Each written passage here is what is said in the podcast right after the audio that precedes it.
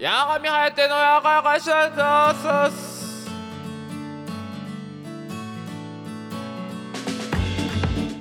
はいどうも皆さんこんばんはというわけでございまして、えー9月20日の水曜日夜の10時となりました。いかがお過ごしでしょうか？八神こと八神颯でございます。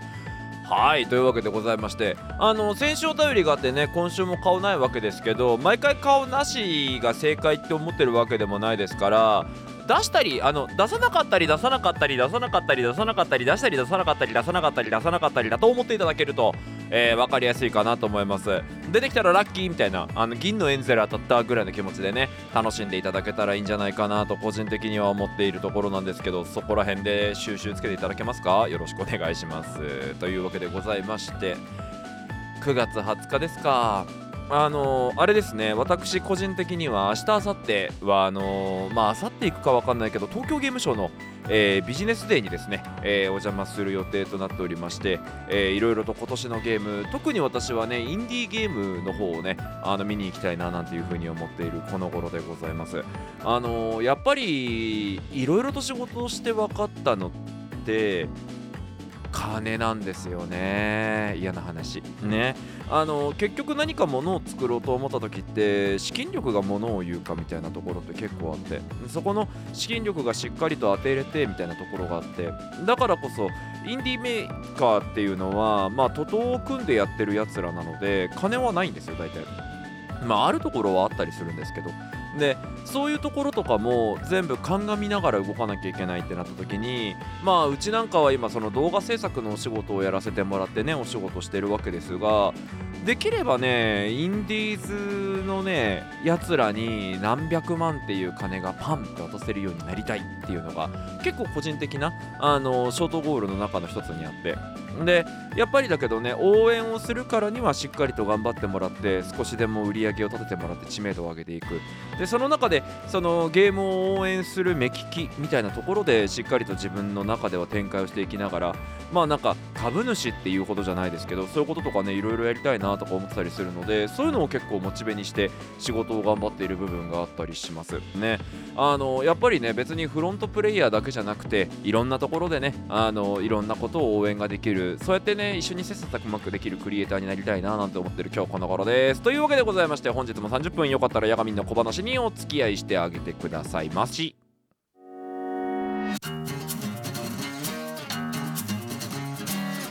八神颯のやがやがやしないラジオ。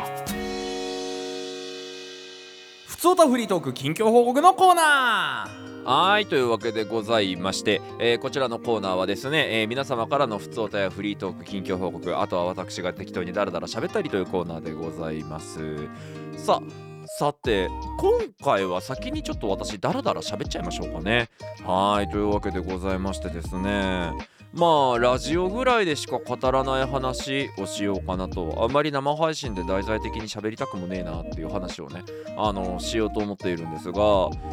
えー今年の頭ぐらいか。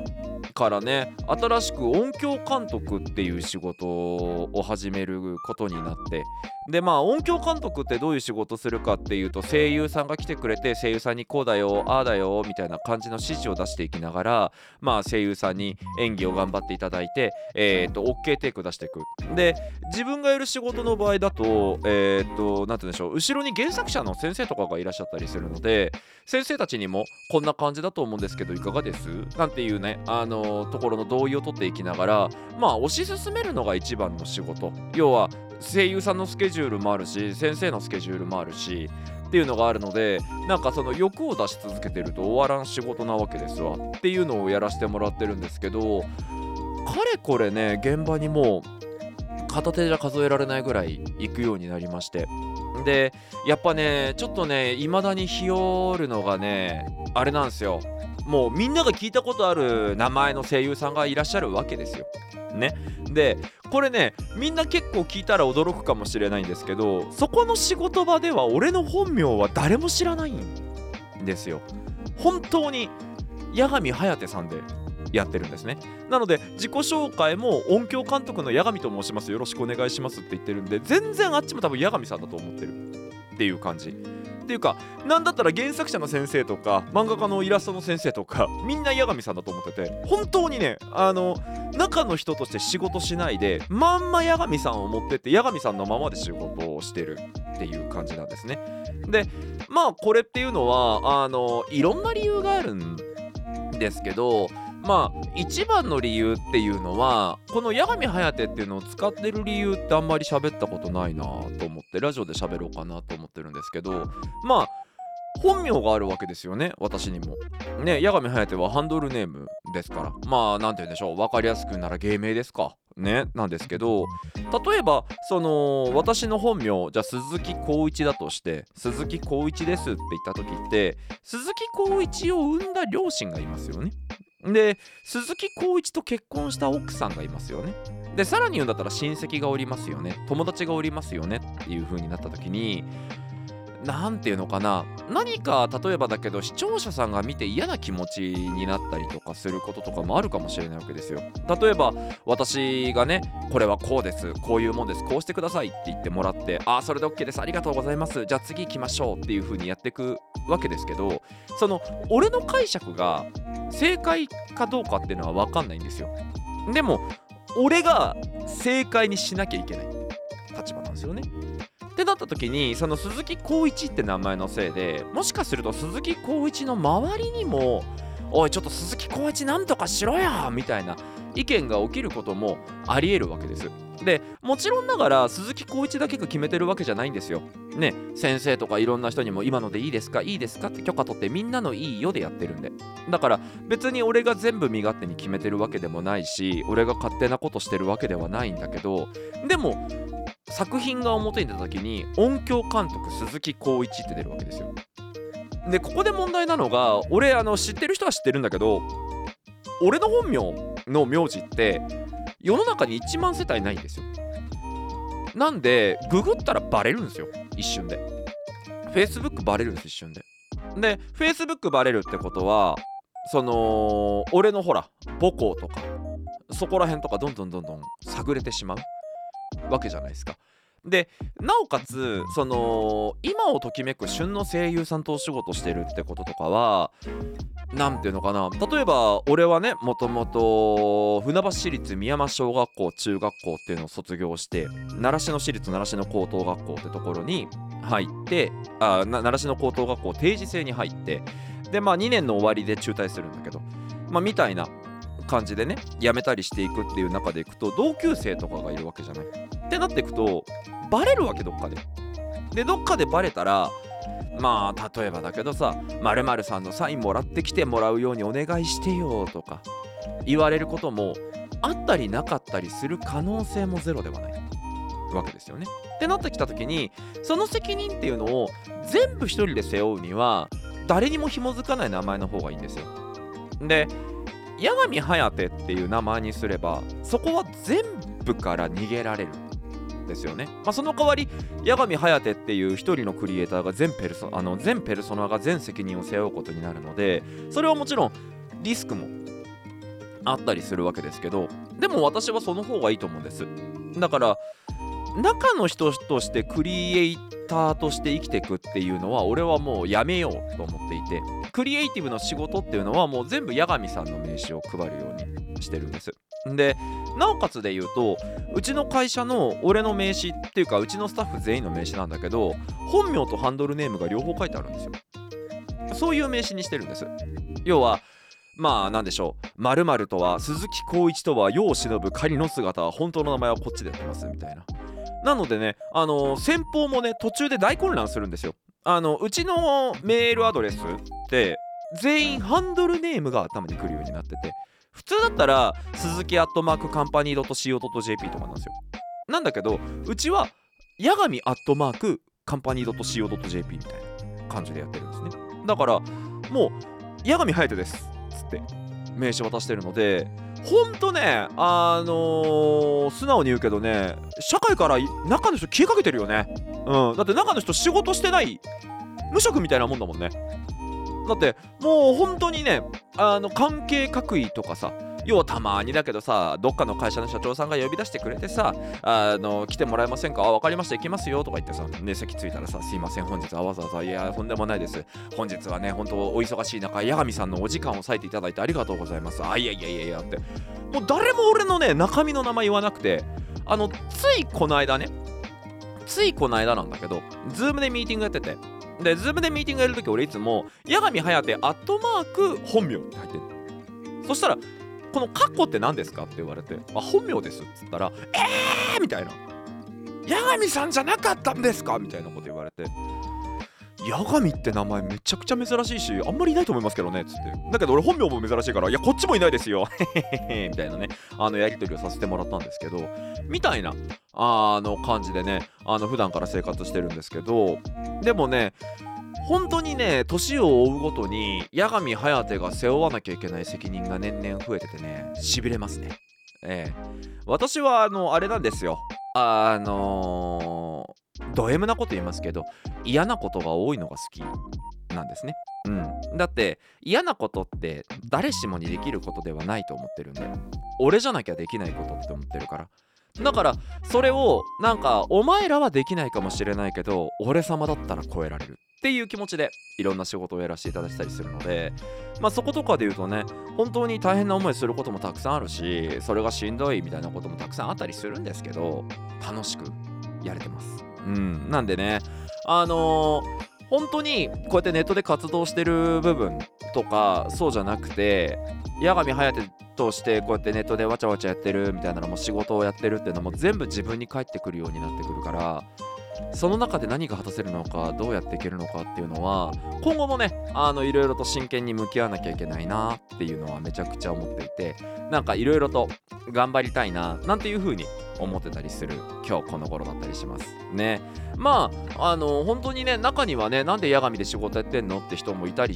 するところもあったかもしれないからっていう話はどっかで話そうかなと思ってたんですけどせっかくなのでねお便りがあんまりないのでこのフリートークの場でお話ししちゃいました。さあというわけで残りの時間はお便り読んでいきましょう。小さい頃はかさちゃんから教えたケセパサからいただきました。ありがとうございます。夏によくあるゲリラ豪雨ってなんであんなに激しいのに一瞬でいなくなるんでしょうね。不意打ちでずぶ濡れのケセですよ。八神さんやがちゃっちゃはいやがちゃっちゃ、え基本的に基本的に天気予報を気にして生きていないので、えー朝から雨が降ってない限りは傘は持っていないのですが夏ってなんか急にゲリラ的な豪雨があるじゃないですか。あれのおかげで帰る道にべっちょべちょになることが何度かあったので折りたたみ傘をカバンに忍ばせるようになりました。サイズが小さいので濡れちゃうとこは濡れちゃうのですがそれでもべっちょべちょは避けられるのでここ最近重宝しています。備えあれば憂いなしってね。一番は天気予報を見る癖をつけられることなんですけどね。今朝には無理見ても忘れるし。八神さんは最近あったもしものためにに用意しておいたから助かったみたいな出来事ってありますか？おー。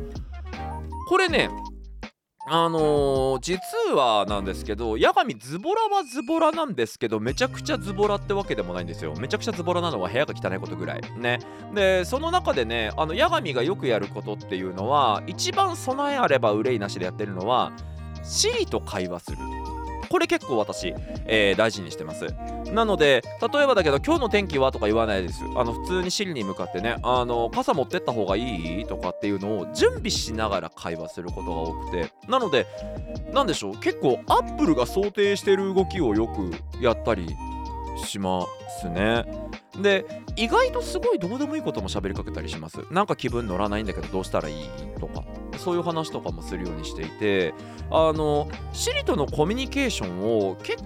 構生活の中に取り入れてたりしますね。なんでいつもあの私毎週土曜日って朝9時に接骨院行くんですけどあの接骨院行った時にまあ先生は大体開けてくれてるんですけどそれを当たり前にするのは失礼だなと思ってるんで先生に毎週聞くんですよ。来週もあの金曜あの土曜日9時空いてますか？大丈夫ですか？あ大丈夫だよ。ありがとうございます。みたいな話するんですけどそのホット鍼灸接骨院っていうのが階段登って3階にあるんですけど「はい今日もありがとうでしたー」つって外出た後にシリに向かって来週朝9時から接骨院って予定入れといてねみたいな感じであの予定を入れさせることが多かったりします。でそういう風にしていくとねあの例えばですけどあの幕張メッセまでえっ、と明日の朝8時に車で幕張メッセに到着するとしたら何時に出発すればいい？とかっていうのとかも基本的には Siri に聞くようにしていてすると検索じゃなくて Siri から返ってくるみたいなあの感じになるじゃないですか。その方が楽なんですよねスピード的にも。なんか結局なんか俺思ってることなんですけどそれこそ俺タイピング早いって言われるんですよ。キーボードのタイピングが早いとか言われるんですけど全くこんなの無駄なんですよ。だって音声で入れた方が早いもんね。俺特にですけど原稿とか音声で入れたりするんですよ、えー本日の、えーこちらのミーティングの議事録となりますので、えー、とこちらご確認いただきますよ。うお願い申し上げますとかっていうのを言ってどんどんガーって打たせて間違ったやつをってとこだけキーボードで手打ちし直すみたいなことを結構やるんですよね。でそういう風にすることで、えー原稿言葉に直さなきゃいけないので頭の中も結構整理整頓されるし整理整頓された上で、えーっとその目で見て文章を読み文字として見た時に違和感があるかないかみたいなものもジャッジしてあこれはこうした方がいいなああした方がいいなみたいなこととかをやったりするんですけどそういうこともできたりする？みたいなことがあって結構ねなんて言うんでしょうそうやって機械に向かって喋りかけるみたいのはね便利だったりするんですよね。なんでそんな感じでね結構至る時にあの声をかけるようにしてたりします。うん、でそうすることでね傘いるかどうかも分かりますし確かに傘入れとくのっていいんですけど折りたたみ傘ってちっちゃいじゃないですか。うん、でじゃあ大きい傘入れときゃいいじゃんってなるんですよ。折りたたみのね重いんですよね。いくらカーボンファイバーがどうのこうのとか言ったところでやっぱ65センチ傘とか70センチ傘にしようとするとそこそこの重量 700g とかはしてしまったりするのでこの 700g っていうのがね背負ってて重たいんですよね。でえっ、とヤガミの場合はなんですけどヤガミって基本的にえーカバンの中に入ってるものっていうのがあってまず MacBook Pro14 インチですね。1.7kg 1.3kg ぐらいかな？っていうのとあとは iPad mini 5、6だっけ？あの今一番新しい iPad mini これがノート代わりに入ってるんですね。あの Apple Pencil と一緒に持ち歩いてて私基本的に覚えなきゃいけないこととかアイディアっていうのはテキストじゃなくて未だに手書きの人間なんですよ。なんですけどやっぱりパッと見たいっていうのがあったりするのとかあとあの便利なのが今私が使ってる iPad の GoodNote っていうアプリがあって GoodNote っていうアプリでバーって書いた後にスマホの方とも連携してるので iPad で書いたメモ帳を後で iPhone で確認できる。ないしは MacBook でも確認ができるっていうのがあってこれが結構私強みだななんていうふうに思ってるんですね。なので、えー、とそこはもう絶対マストで入ってて。であと MacBook を充電するモバイルバッテリーっていうのがあるんですけど1.1キロちょいぐらいあるのかな？もうなんかね殴ったら人死ぬんじゃねえかみたいなでけえやつなんですけどそれと小型のモバイルバッテリーと,、えー、とあとは高出力 AC アダプターにケーブル類が十何本ぐらいとかっていうのが入っててあとは名刺ケースとルーターが入っててみたいな感じなんでカバンがいつもね本当にね3キロは優に超えるですよ。3キロというか大体5キロ近くぐらい。だからあの飛行機乗るとき一瞬たじろぐんですよね。乗れっかなみたいな。っていうぐらいには毎回重たいものを背負ってるのでこれ以上重たい荷物を入れたくないんですよね。でそうなってくるとね雨が降る可能性はどれぐらいっていう風に聞いてでまあいるんだったら最初から紳士傘をねあの持ってっとく、まあ、または電車移動だったらめんどくせえから折りたたみ傘を覚悟するみたいなあの感じにしておいた方が楽だなと思ってるんで天気予報を見るというよりかは最新のウェブ天気を確認するみたいなことはねやるようにしています。であとこれはねあの本当に人によってだから俺がやってることが必ず正しいわけではないんですけど自分なんかは翌日に絶対起こることとかは先にもうペンで書いておく。っていうのをよくやってます。例えばさっきの話じゃないですけど音響監督やる時とかで言うと声優さんの名前の読み方とか声優さんがなんてキャラクターをやるのかとかあとはこの声優さんは2回目だな3回目だなとかっていうメモとかキャラクターについてはこんなこと思ってますみたいなことは基本的には前日に頭の中にいかにあっても書くようにしていてなんでかっていうとそのノートの整理術っていうところに私はですね着目していて頭の中にあることっていうのは基本的には何ていうのかなほわほわ浮いてる感じ。あのー何漫画のさモワモワモワみたいな吹き出しの中にいろんなことが入ってるっていうイメージなんですよね。なんだけどそれってそのままにしとくととっさに引き出しから出てこない時があってあれこれなんだっけみたいな瞬間が増えてしまうと私は思っていてそれが起こらないようにするためにどうしたらいいかっていうとやっぱりですけど整理整頓しておくことだと思ってるんですねなので整理整頓しておくっていうために必要なこととしてはノートってあの授業とか思い出してもらうと分かるんですけど先生が言ってることを目の前にある黒板をただただ書き写していっても分かりづらいんですよノートって。要は前に書いてあることをどう要約してどうやって自分に入れるのかみたいな。だから私はよくやってたのはねあのノートの途中に雲書いてポイントとか書いて。ポイントって書いたり豆電球の絵を描いたりしてちょっともくもくのウィンドウを作ってそこにこれはこうこうこうで要はこうこうこうでこういうことみたいなことをあの書くようにするみたいなノートをよく取っていたんですけどそういう風にして今目の前で先生が喋っていることっていうのを要約して自分の脳みそのメモリの中に入れるのであればどういう風にやるべきなのかっていうのをあの考えるのが結構重要なこと。じゃないのかなとか思ったりしたりしていて。なのでねそういうところとかも含めて踏まえてどういう風にやっていったらいいかなみたいなことをねよく考えたりするために事前にねあの整理整頓をする。要は頭の中にあるものをしっかりと引き出しに収めるみたいなことはあの結構ねもしものために用意しているっていうこととしてはやっていてやっぱりこれをやっておくおかげであんまり外さなかったりしますね。うんこれはね自分の中では結構あの成功体験率を上げるための重要なことだと思ってます。であとはそのさらに事前準備を要サウナでしてますね。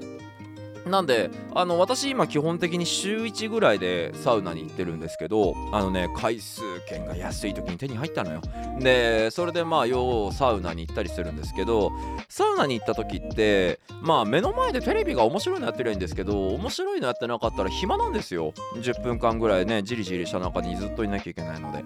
でそういう時は基本的に最近あった出来事っていうののタンスを開けまくってこれはいらないこれは整理するみたいなものっていうのを考考えて頭の中でどんどんつなげるっていう作業をよくやってるんですね。でそれをやっといてあげるとその後が楽。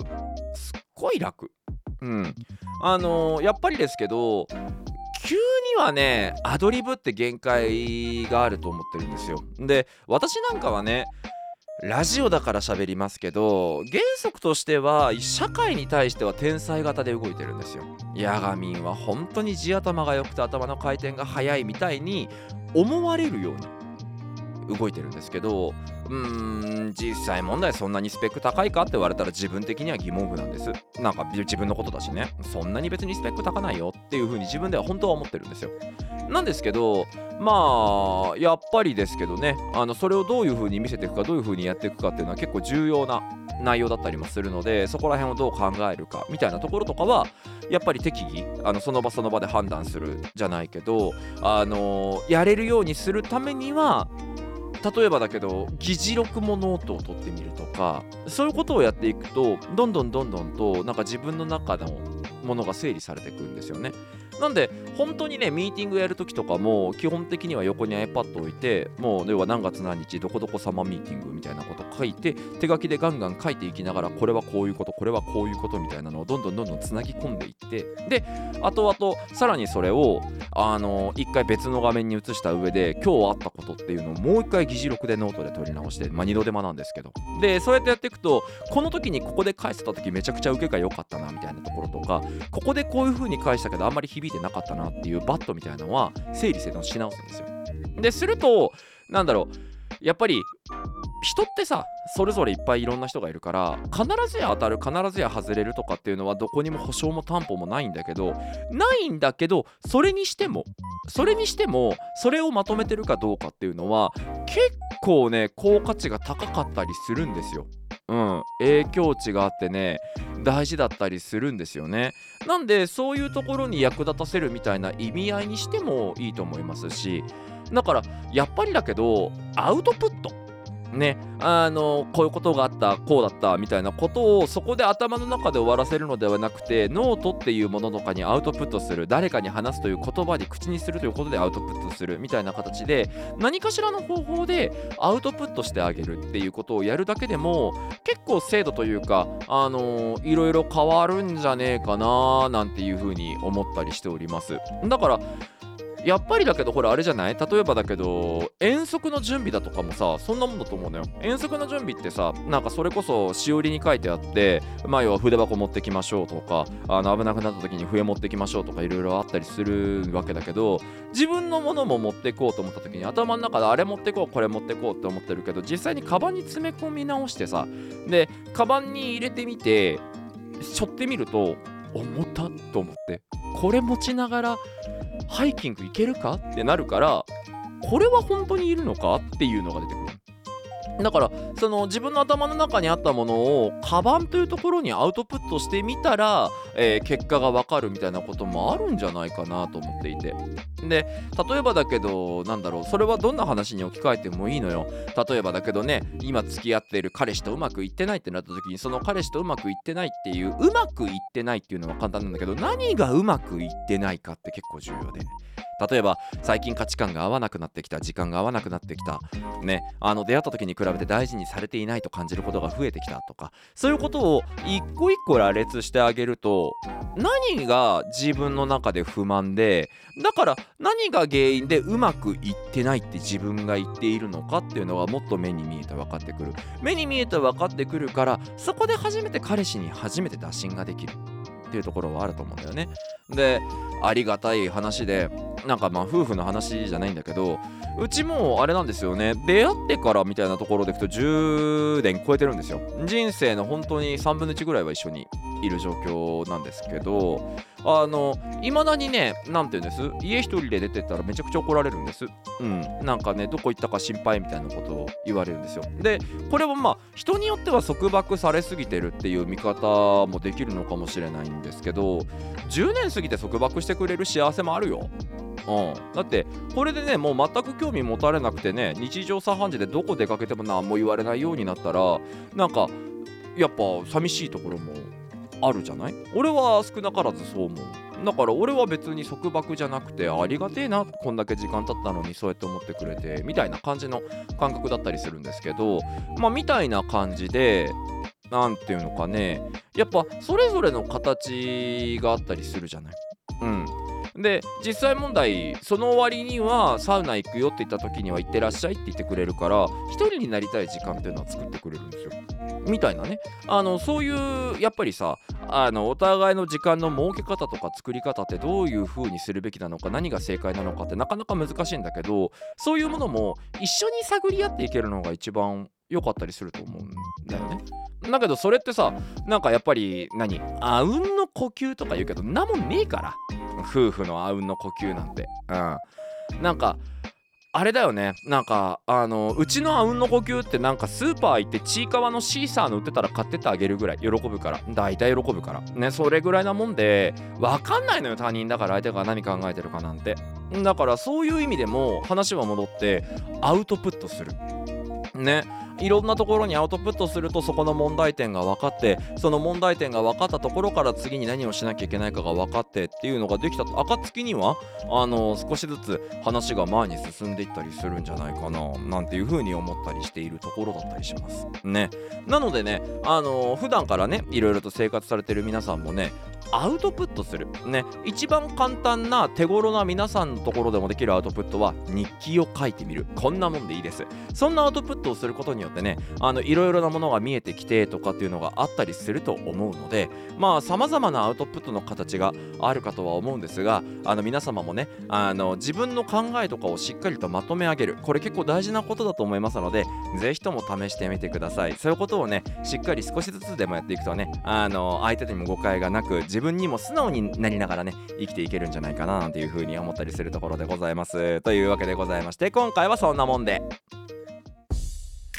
エンディングのお時間でございます。というわけで、こちらの番組では皆様からのお便りを募集しております。各プラットフォーム、概要欄からお手紙出せますので、何卒よろしくお願いいたします。はい、というわけでね、あの、フリートークで絶妙な時間巻いといて、その後にお手紙一通で走り切る。ね、お手紙をすごい大事にするスタイルで、えー現状としてはね、あの、進行させていただいております。というところでございますが、やっぱりね、なんだろう、前と違って、お便りが1通減るだけでも相当ね番組の時間の捉え方が違う。うん。これはねなんか初心に書いて非常に今面白いです。うん、なんかどういう風に話をしなきゃいけないとか組み立てなきゃいけないみたいなのはあるんですけどにしてもね何だろう今までちょ今までとちょっと違う映り方をしていてで俺自体の脳みそもどういう風に話そうかなっていうロジックがちょっと変わっていてみたいなところがねなんか全部全部私今楽しみながらやらせていただけてるななんていう風に思ったりしているところでございますね。あのもちろんねなんかラジオのお手紙がたくさんあるっていう幸せもあるかもしれないんですがこんな感じでマイクの目の前でダラダラと30分間ラジオとしておしゃべりさせていただいてるってこと自体も結構幸せなことだなと思ってるのでなのででねちょっとこれはこれでねあのちょっと当面このスタイル楽しませていただきたいななんていうふうに思っているところでございますので何卒よろしくお願いいたします。というところで、えー今週も終わりの時間がやってきたようです。というわけでここまでのお相手は私ヤガミンことヤガミハイテがお送りしました。おお咳しそうになっちゃった。バイバイ。またね。See you next time. バイバイ